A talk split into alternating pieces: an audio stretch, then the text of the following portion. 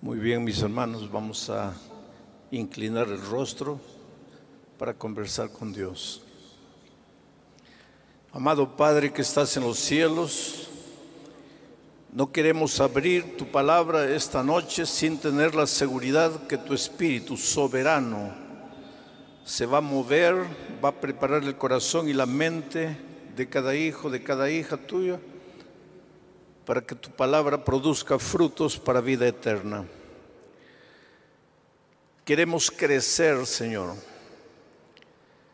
Queremos aprender. Queremos ser transformados. Porque el pecado deformó tu carácter en nosotros.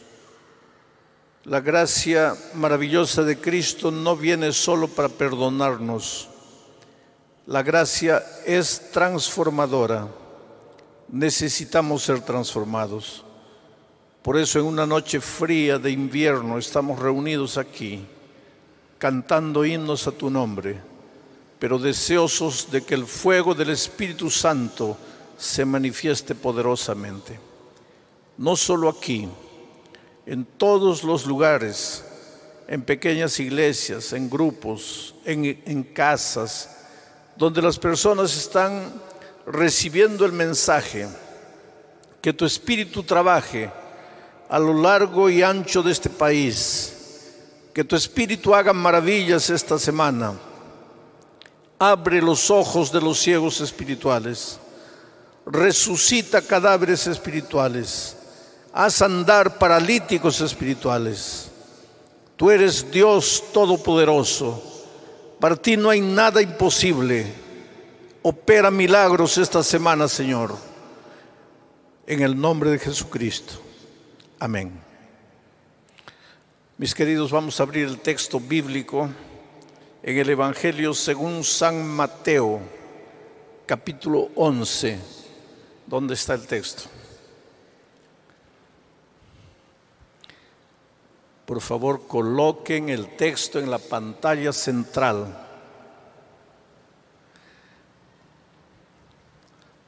El asunto es que de un tiempo aquí me he propuesto nunca predicar un sermón sin tener el texto allá. Porque cuando ustedes vienen a la iglesia no deben venir queriendo conocer a un hombre ni escuchar a un hombre, sino queriendo escuchar la palabra de Dios. Y la palabra de Dios tiene que estar bien expuesta, bien clara, para que ustedes sean alimentados de la palabra de Dios. El otro día alguien se molestó conmigo y me dice, pastor, la gente necesita verlo en la pantalla. No, queridos, ustedes no necesitan verme a mí. Ustedes necesitan ver al Señor Jesús. Y el Señor Jesús se revela en su palabra. Existe la palabra encarnada, que es Cristo, y existe la palabra escrita, que es la Sagrada Escritura. Juan 1.1 dice, en el principio era el verbo, el verbo era con Dios, el verbo, la palabra, y la palabra era Dios.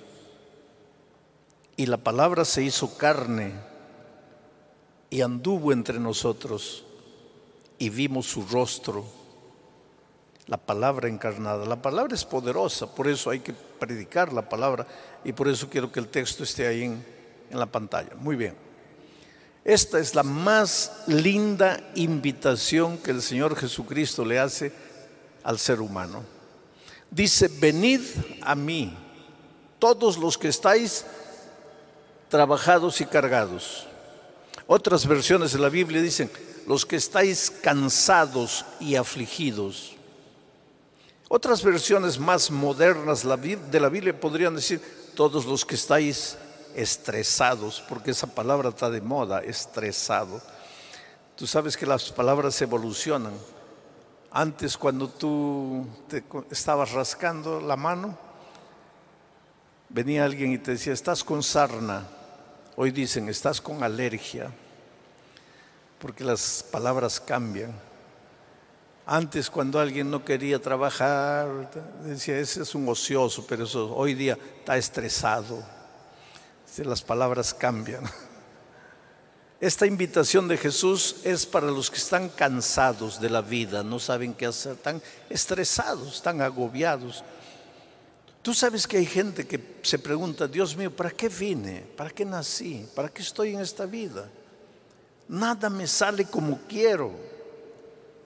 Y tú sabes que hay gente que se suicida porque llega a la conclusión, ¿para qué vivir? ¿Para qué vivir?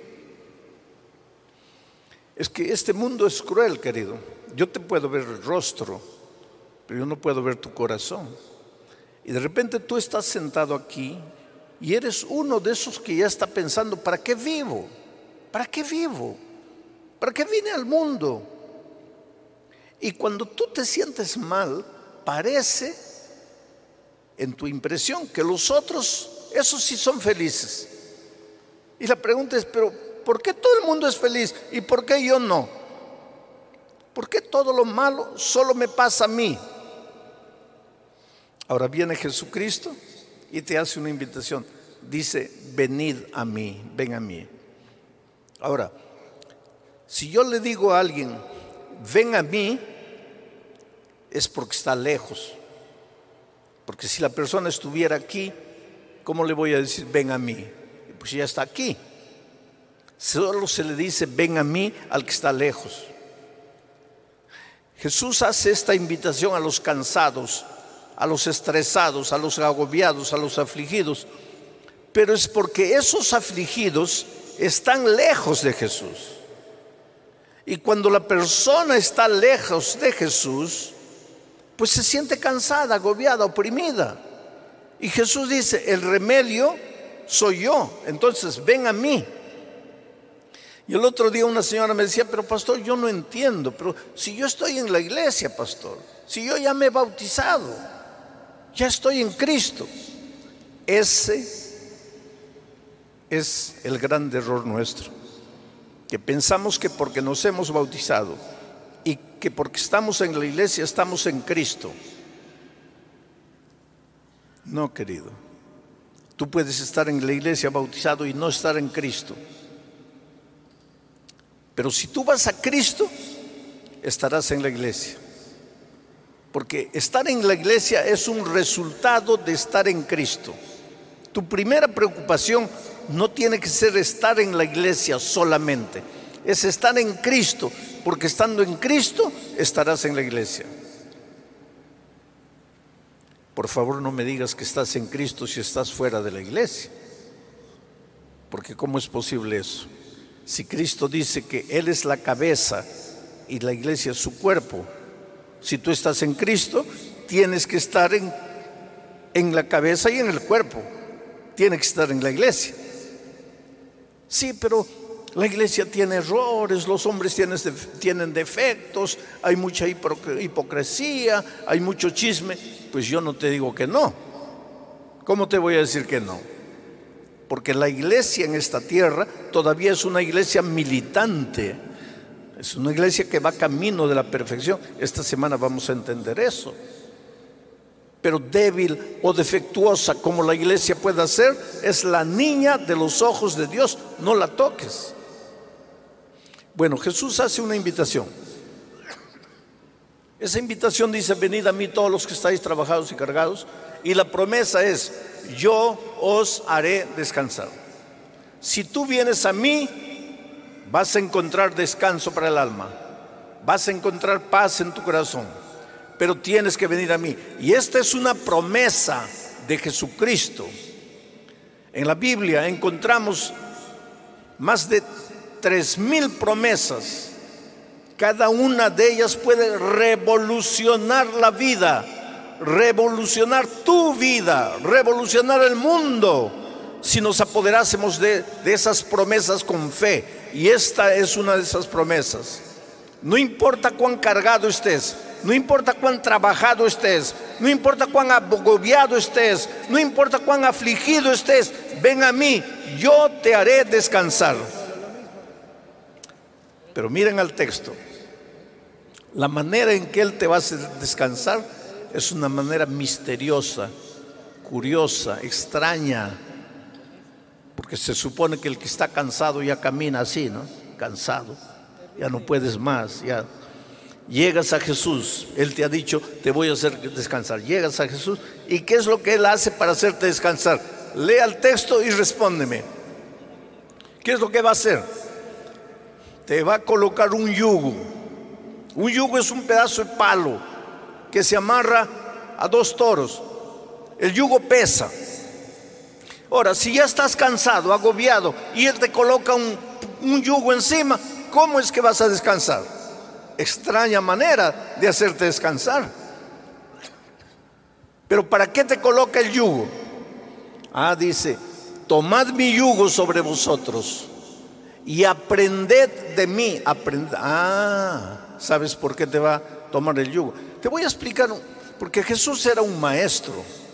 Cuando él le dijo esto, habían yuntas de bueyes por ahí. Entonces la gente podía entender. Generalmente se le coloca el yugo a dos toros. Un toro viejo, experimentado, y otro toro joven, mozalbete, que nunca aró. El toro viejo, viejo sabe que tiene que arar derechito, firme, seguro. El toro joven, pues es toro joven, quiere correr, quiere salir. Y cuando lo amarran al yugo del toro viejo, el toro quiere salir y cabecea y cabecea, pero está amarrado a un toro viejo, fuerte, experimentado. Entonces, por más que el toro quiere salir, no puede, porque el toro viejo va firme, caminando en la línea. Y de tanto, de tanto intentar y no poder, el toro joven se rinde y empieza a seguir al ritmo del toro viejo. Y en poco tiempo, el toro joven aprende. ¿Aprende a qué? A arar derechito. Y un día, cuando los años pasen, el toro joven va a ser viejo y va a enseñar a otro toro joven a andar. Ahora miren cómo Jesús toma el ejemplo de la naturaleza y les dice, vengan a mí, estás cansado, desesperado, no sabes qué hacer con tu vida, ven a mí, yo te voy a colocar mi yugo. ¿Para qué? Para que no te separes. Porque si no te amarro a mi yugo, ¿qué va a pasar? Te vas a ir. Y cuando te vayas, te vas a meter en problemas. Porque querido, nosotros somos como caballitos chúcaros, ¿sabes? Corremos. La vida nos parece un campo abierto, ¿no? Corremos para aquí, corremos para allí. Oh, qué bonita la vida, hasta que nos quebramos las patas, hasta que nos caemos al abismo, hasta que nos reventamos la vida. Y cuando ya no sabemos qué hacer, ay Dios mío, pero ya la malogramos todo. Ah, si nosotros pudiésemos estar amarrados a Cristo. ¿Te acuerdas que, dijo Jesús en el Salmo 23? Si tú estás amarrado a Cristo, Él te llevará a dónde? A par pastos verdes y aguas tranquilas. Si tú estuvieras amarrado a Cristo, vas a llegar a los pastos verdes y a las aguas tranquilas. Vas a pasar por el valle de la sombra y de la muerte, pero no vas a tener miedo porque estás amarrado a Cristo. ¿Cómo sería la vida? Te casarías y tu decisión sería la mejor decisión. Te casarías con la mejor mujer, con el mejor hombre y serías feliz si estuvieras amarrado a Cristo, si te dejaras guiar por Cristo. Abrirías un negocio y ese negocio sería el, negocio correcto. ¿Por qué? Porque estás amarrado a Cristo. Porque Él te lleva. Acabo de hacer una visita antes de venir aquí a una señora que perdió la pierna en un accidente. Yo le decía a ella, mientras vivamos en este mundo de miseria, y ella debe estar oyéndome en este momento, Mientras vivamos en este mundo de miseria, cosas malas también le suceden a los hijos de Dios constantemente. Pero yo vi al despedirme de esta mujer sus ojos brillando de esperanza, de emoción. Porque aunque tengas que llorar en este mundo si estás amarrado a Cristo, aunque pases por el valle de la sombra y de la muerte, no tendrás miedo de nada, porque Cristo está contigo. Cristo quiere que seas feliz. Por eso te amarra su yugo. Y por eso te dice, hijo, ven conmigo, yo te voy a llevar. Y de tanto caminar con Jesús vas a aprender. ¿Pero qué vas a aprender? Lee el texto y respóndeme. ¿Qué vas a aprender? A ser manso y humilde de corazón. Y cuando hayas aprendido a ser manso y humilde de corazón, ¿qué es lo que vas a encontrar? Descanso para tu alma.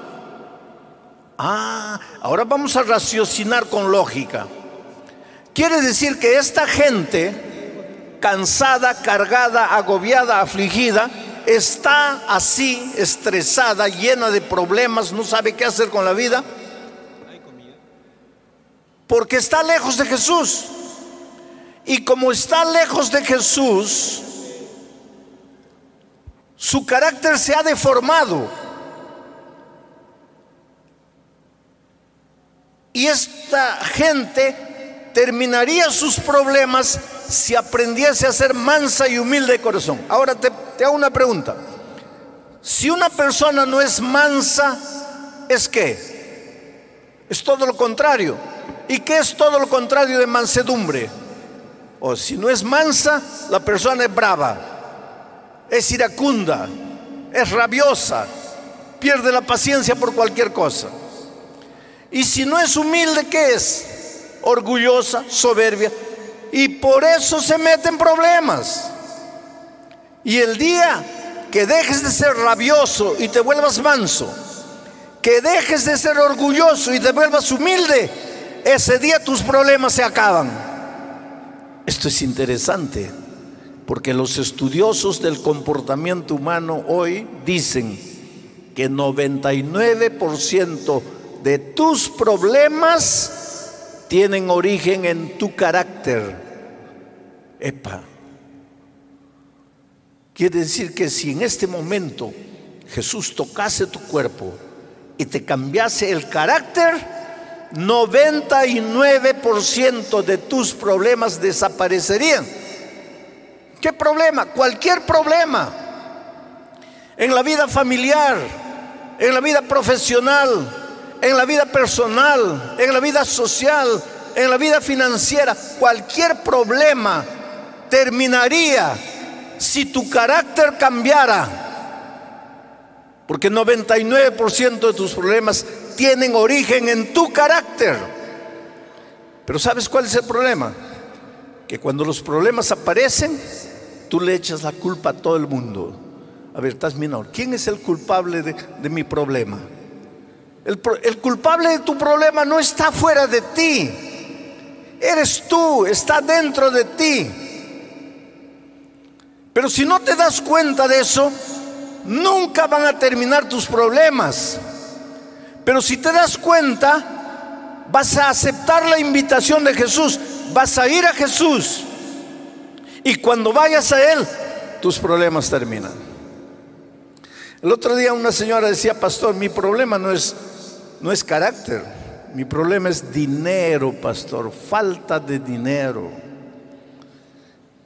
La situación financiera, pastor, me pagan poco, ese es mi problema.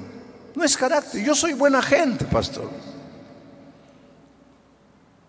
Mi problema es que debo tres tarjetas de crédito.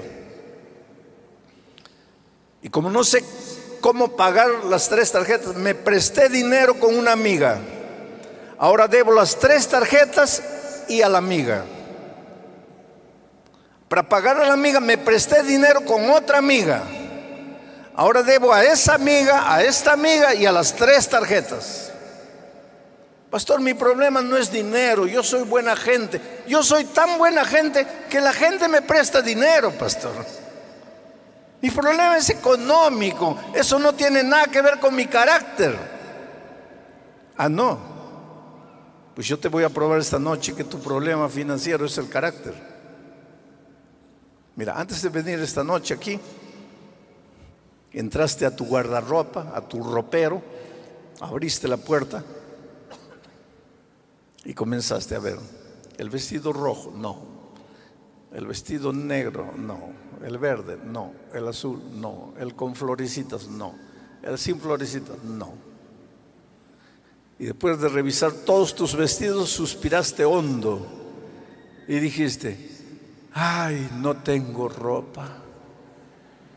Y los 20 vestidos que están ahí, ¿qué son? Ah, no, pues pastor, ya me han visto con eso. Ah, ya te han visto. ¿Y qué te importa?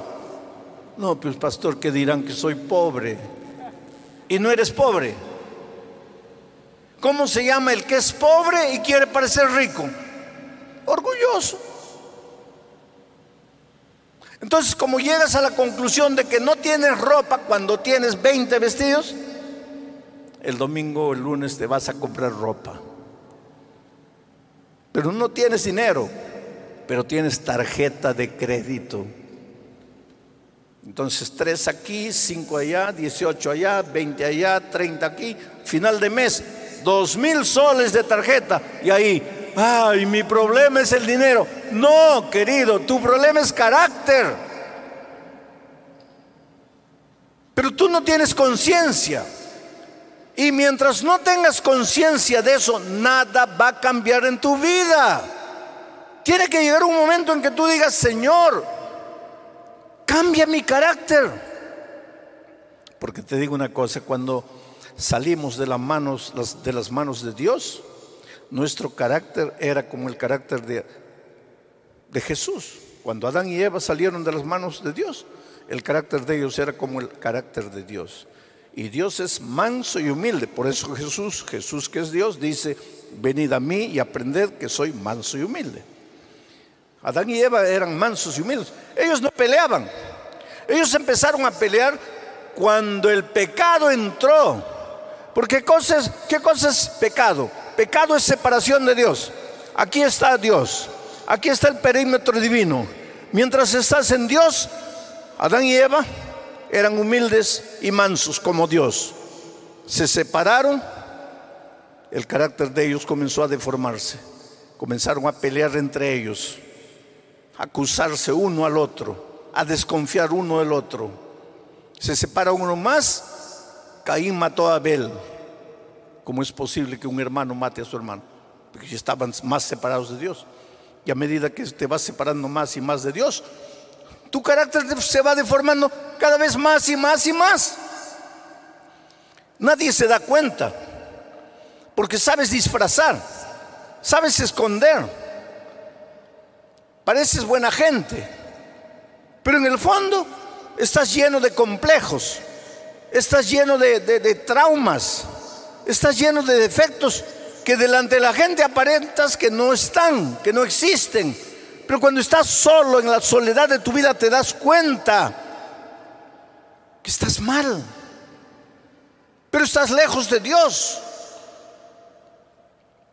Tú sabes que desde que nosotros nacimos, desde que vinimos al mundo, todos nosotros ya venimos trayendo un toro bravo dentro de nosotros. Todos. Los chiquitos, un torito chiquito. Los grandes, un toro grande.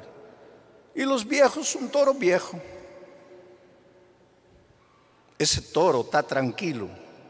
Mientras todo sale como tú quieres, el toro para qué te va a molestar? Quietecito, ahí tranquilo.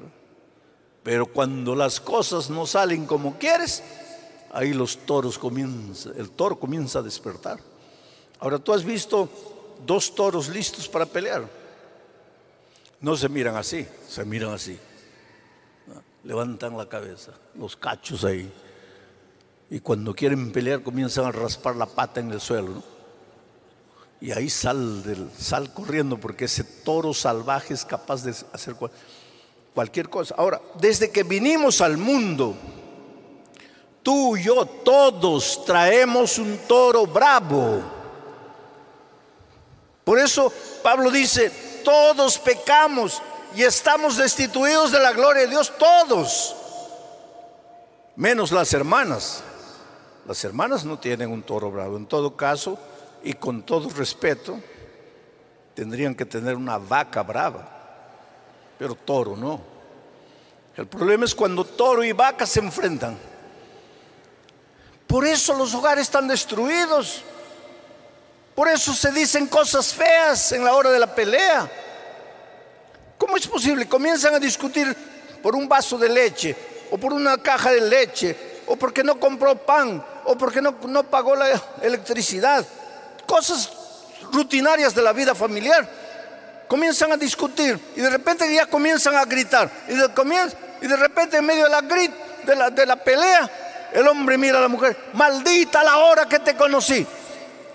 ¿Cómo, ¿Cómo, maldita la hora que te Por una cuenta de luz ya estás en maldita la hora que te conocí. ¿Cómo? Es que el toro bravo. Y hay otra cosa, muchas veces hasta agredes a la esposa. Golpeas a la esposa. O emocionalmente o físicamente la golpeas, la maltratas. O la mujer al hombre. Solo que lo que tú no te das cuenta es en el momento que dices, maldita la hora que te conocí, es como si hubieras agarrado un cuchillo y de arriba para abajo, así, abriste la herida. Y cuando estás diciendo, maldita la hora que conocí, te das cuenta de lo que estás diciendo. Inmediatamente, ay, ay, disculpa, disculpa, perdona. No quise decir eso. Perdona, disculpa. La herida ya está abierta. La sangre ya está saliendo. ¿Y ahora qué haces? Ah, ahora hay que llevar a correr al hospital. Ahí, alcohol encima, la pobre mujer grita desesperada. Ahora hay que coser los 100 puntos, 120 puntos. Antibiótico. La pobre grita de dolor. Vuelves a la casa. No se puede mover. Dos semanas después vuelves al hospital. Le sacan los 120 puntos. Más alcohol, más antibiótico y finalmente la herida sana, pero se queda una cicatriz de 120 puntos. Tú sabes que hay hogares cargados de cicatrices. quieren ser felices, pero no pueden porque se han herido, se han hecho cicatrices. Yo estaba saliendo el otro día y un viejito me dice, ah, pastor, maldito carácter. Sí, pues querido, maldito carácter. Ese es el problema, el carácter, el toro bravo, la vaca brava. Ese es el problema. Por eso tenemos problemas en todas las áreas de la vida. Y ahora viene Jesucristo y dice, venid a mí, todos los que estáis trabajados y cansados. Te voy a colocar mi yugo, vas a andar conmigo y vas a aprender a ser manso y humilde de corazón. Y cuando aprendas a ser manso y humilde de corazón, tus problemas se van a acabar. Y es verdad, porque llegó un hombre a Jesús llamado Juan. Su apellido, perdón, su sobrenombre, su apodo era el hijo del trueno. Imagínate cómo era el carácter de Juan para que le digan el hijo del trueno pero caminó con Jesús. Y cuando lo encontramos viejito es el discípulo del amor. Cambió. ¿Por qué cambió? Porque el que camina con Jesús cambia. Porque la gracia es transformadora. La gracia no es solo perdonadora, la gracia es transformadora. Por eso miren lo que dice la sierva de Dios en esta cita. El carácter humano deformado por el pecado, es depravado. Qué palabra fea. El carácter humano deformado por el pecado es depravado y terriblemente diferente del que tuvo el primer hombre cuando salió al Depravado. Qué palabra horrible, depravado. Si yo viniera esta noche y le dijera, somos depravados, tendrías toda la razón de ofenderte conmigo, pero es la sierva de Dios que dice que cuando estás separado de Jesús, tienes el carácter depravado, eres capaz de hacer cualquier cosa. Por eso, querido, cuando un hermano cae, hay que tener mucho cuidado de estar mirándolo y acusándolo, porque tú no eres capaz de imaginar a dónde puedes ir, lo que puedes hacer si la gracia transformadora de Cristo no hiciera maravillas en tu vida. Lo que controla, lo que te controla es la gracia de Cristo, porque el carácter del ser humano después del pecado es terriblemente depravado. Depravado. Ahora, cuando tú vas a Jesús, Él hace maravillas. Y esa es una de las cosas que a mí me impresiona, querido.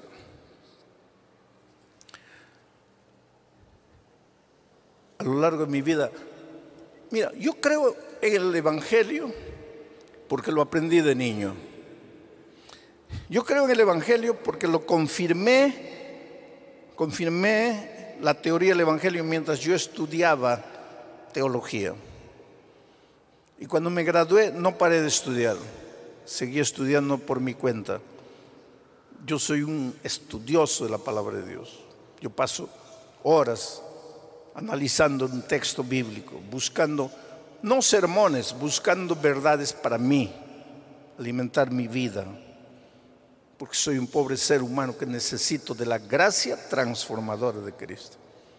Yo creo en el Evangelio, pero yo creo en el Evangelio porque constantemente veo vidas transformadas, gente destruida por el pecado, que encuentra a Jesucristo y es transformada por Jesús. Rafael era un muchachito lindo que corría por la vida de aquí para allá como todo, todo niño, cargado de sueños, queriendo ser algo en la vida. Yo siempre digo que nadie nace borracho. La vida los hace así. Nadie nace delincuente. La vida se encarga de hacerlo. Nadie nace drogadicto. La vida lo hace. Todos los niños, por más que la vida sea adversa, de alguna manera sueñan. Pero la vida, esta vida de miseria, por eso yo oro todos los días, ven Señor, esta es una vida de miseria. Esta vida no te deja realizar los sueños. El diablo que no puede tocar a Jesús porque ya intentó con Jesús y siempre salió derrotado. Entonces él dice, ya que no te puedo tocar a ti, voy a destruir la vida de tus hijos. El diablo sabe que tú eres la cosa más linda para Jesús. Oh, como Dios te ama. Y si te hace sufrir a ti, estará haciendo sufrir a Jesús. Por eso se las agarra contigo. Tú puedes estar deformado en tu carácter, tú puedes estar lejos de Jesús, tú puedes haber caído bajo, pero tú eres precioso para Dios. Dios te ama. No importa cómo estás viviendo en este momento, Dios te ama. Si te has hundido en la miseria, Dios quiere sacarte de ahí, Dios quiere rescatarte, Dios quiere restaurarte. Rafael tenía sueños, pero la vida se encargó de deshacer sus sueños. Cuando adolescente sintió una extraña rebeldía contra la vida y contra el mundo. ¿Qué pasa con el adolescente que de repente de un niño bueno se transforma en un pequeño monstruo a veces? ¿Qué encuentros y desencuentros suceden aquí adentro? ¿Cuántas veces yo encuentro padres que me dicen, pastor, hizo todo lo que pude, amé a mi hijo, le dije lo mejor y de repente parece que tengo un hijo extraño, que no conozco, que nunca vi? ¿Qué lleva un muchacho a rebelarse contra la vida, a rebelarse con las personas que lo aman. Pues Rafael, este muchacho, no entendía lo que pasaba, pero se entregó a la bebida, se entregó a las drogas, se entregó a la vida de promiscuidad, de miseria. Allí en los Estados Unidos cayó bajo, bajo, bajo. Estuvo preso. La vida lo golpeó no era nada en la vida, no había estudiado. Los años habían pasado, no había aprovechado la oportunidad para prepararse, para estudiar. Un día su carro ya de los Estados Unidos, se vino hasta Lima manejando en un viaje que le llevó tiempo. En la carretera sufrió un accidente, cayó cinco metros a un abismo, casi murió, se revoltó más contra Dios, siguió viniendo hasta que llegó a este país. Aquí continuó su vida de miseria. Pero yo te digo una cosa. A veces tú te tornas como así como duro, como diciendo, ¿qué me van, qué me van a hacer? A mí no me interesa religión, no me interesa Biblia, no me interesa Jesús, no me interesa nada. Miras a los que creen en Jesús como débiles. Rafael se sentía así, pero en las noches el vacío lo devoraba, lo carcomía por dentro. Sabía que era un hombre derrotado, que no tenía nada, que estaba perdido, que estaba acabado. Y una de esas noches de vacío, de dolor, de sufrimiento, se miró delante del espejo y comenzó a hablar con él mismo. Y dijo, eres un pobre derrotado, eres un pobre fracasado no vales nada. ¿Para qué viniste? ¿Para qué vives? ¿Para qué existes? Y de repente levantó los ojos al cielo. Y te digo una cosa. Tu vida empieza cuando te atreves a levantar los ojos al cielo. Desde el fango, desde la miseria, desde las arenas movedizas del pecado que te tragan tu vida empieza cuando te atreves a mirar al cielo. Rafael miró arriba y dijo, Señor, puedes hacer algo por este hombre que no vale nada. Puedes perdonarme, puedes transformarme. Y lloró, lloró, lloró como un niño y adormeció. Y a la mañana siguiente se despertó con ganas de vivir, porque esa noche tuvo un extraño sueño. Un extraño sueño donde él corría, corría, corría en medio de la oscuridad, donde sentía que llegaba un túnel sin salida, que estaba prisionero. Y cuando estaba por desfallecer en su desesperación sin ver luz por ningún lado, sintió una voz que le decía, yo estoy contigo, no tengas miedo. Y a la mañana siguiente despertó, era un sueño, pero se agarró de esa pequeña chispa que brilló en su, en su vida. Se agarró a la palabra de Dios, buscó a Jesús, le entregó su vida. Al día siguiente de eso, sucedió un milagro en su vida que no voy a contar. Pero sucedió un milagro, literalmente un milagro. Hoy día Rafael es un cristiano, adventista, bautizado, que sale buscando otras personas para Cristo. Un hombre fiel a Dios, devolviéndole a Dios lo que es de Dios. Porque la gracia te transforma por completo. No solo te saca del pecado, te ayuda a caminar, a andar en prosperidad, en bendición, porque eres fiel al Señor. ¿Saben quién construyó, construyó la, parte externa de este templo? Todo ese decorado bonito, fabuloso. Rafael. El hombre que un día pensó que no valía la pena ser la vida ser vivida. Y esta noche yo tengo la alegría de llamar a Rafael, porque quiero darle un abrazo aquí. Esta es la prueba de la gracia transformadora. Dios te bendiga, Rafael.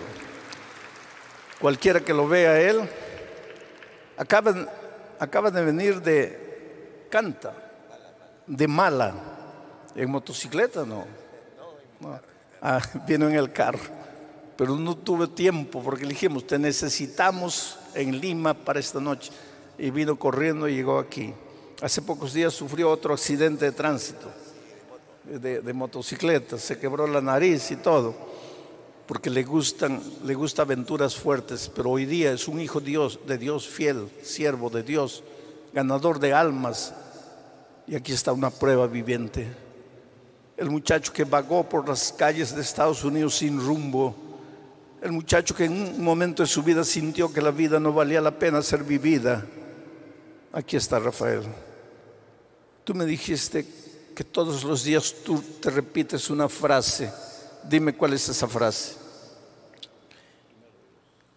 Primero Dios, segundo Dios, siempre Dios. Tremendo, ¿no? Primero Dios, segundo Dios, siempre Dios. Él es próspero espiritualmente, próspero familiarmente, próspero financieramente, porque en su vida primero Dios segundo Dios, siempre Dios. Gloria a Dios, Rafael. Tu testimonio está siendo visto por, en todo el Perú para gloria de Dios. Por favor, siéntate. Ahora, si Dios pudo hacer eso en la vida de Rafael, ¿por qué no puede hacer lo mismo en tu vida? Esta noche te voy a hacer una invitación. Esta invitación es para todos. Si esta noche quieres decirle, Señor, yo estoy en tu iglesia, pero todavía necesito ser transformado, el toro bravo tiene que morir dentro de mí. Yo quiero que me transformes, que me des un carácter manso y humilde como el de Jesús. Voy a pedirle a Karen que venga para cantar, porque mientras ella canta, voy a pedir que te levantes y vengas aquí adelante entregándote al Señor Jesucristo. Gloria a Dios. Ven. Karen, por favor. Puedes cantar. Deja que el Espíritu Santo te vaya trayendo lentamente.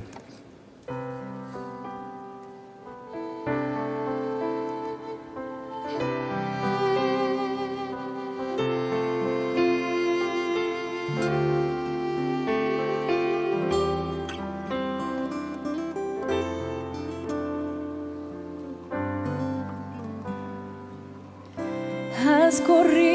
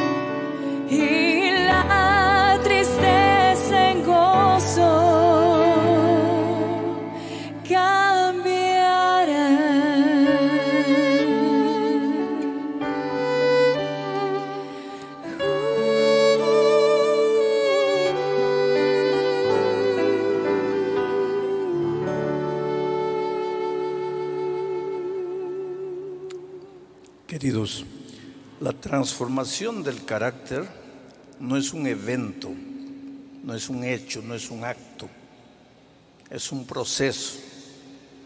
No es porque vienes aquí que tu carácter cambió.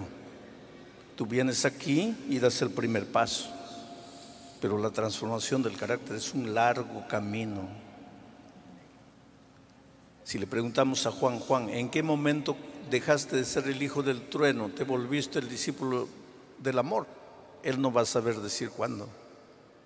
Solo que fue caminando con Cristo. caminando. Ahora, el tema de esta semana te va a mostrar cómo caminando, caminando, caminando con Jesús, finalmente el carácter de Jesús empieza a reflejarse en tu vida. Pero en ese caminar las cosas comienzan a cambiar alrededor de ti. Entonces no pierdas una noche.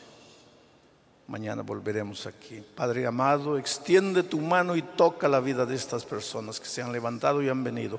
Extiende tu mano y toca la vida de toda la gente que está en diferentes lugares del Perú recibiendo el mensaje a través de las redes sociales.